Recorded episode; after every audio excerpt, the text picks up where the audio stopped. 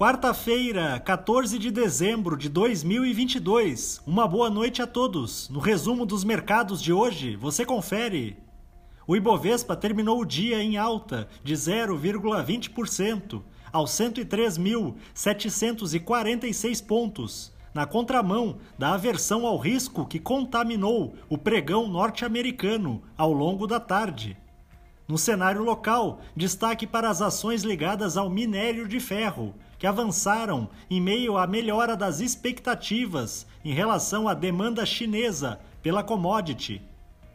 Na ponta positiva, os papéis da Reddor, em alta de 4,81%, foram impulsionados pela decisão do CAD, que aprovou a fusão da empresa com a Sul América.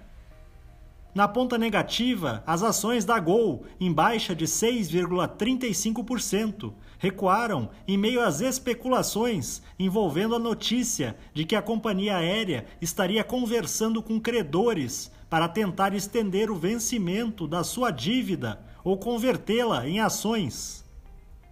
O dólar à vista, às 17 horas, estava cotado a R$ 5,30, em baixa de 0,27%.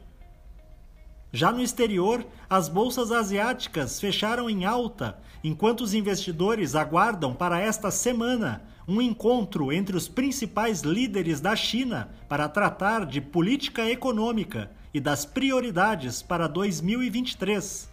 No Japão, o índice Nikkei teve alta de 0,72%. Na China, o índice Xangai Composto subiu 0,01%.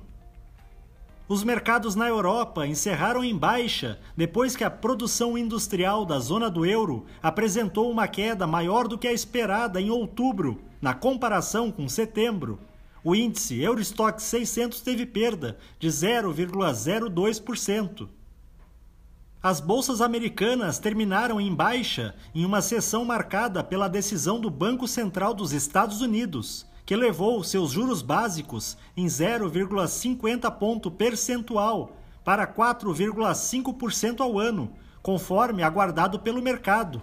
Entretanto, no comunicado da decisão, prevaleceu um tom mais duro em relação aos próximos passos da política monetária. O Dow Jones caiu 0,42%. O Nasdaq teve baixa de 0,76% e o S&P 500 recuou 0,61%.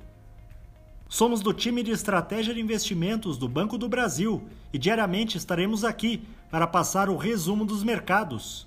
Uma ótima noite a todos.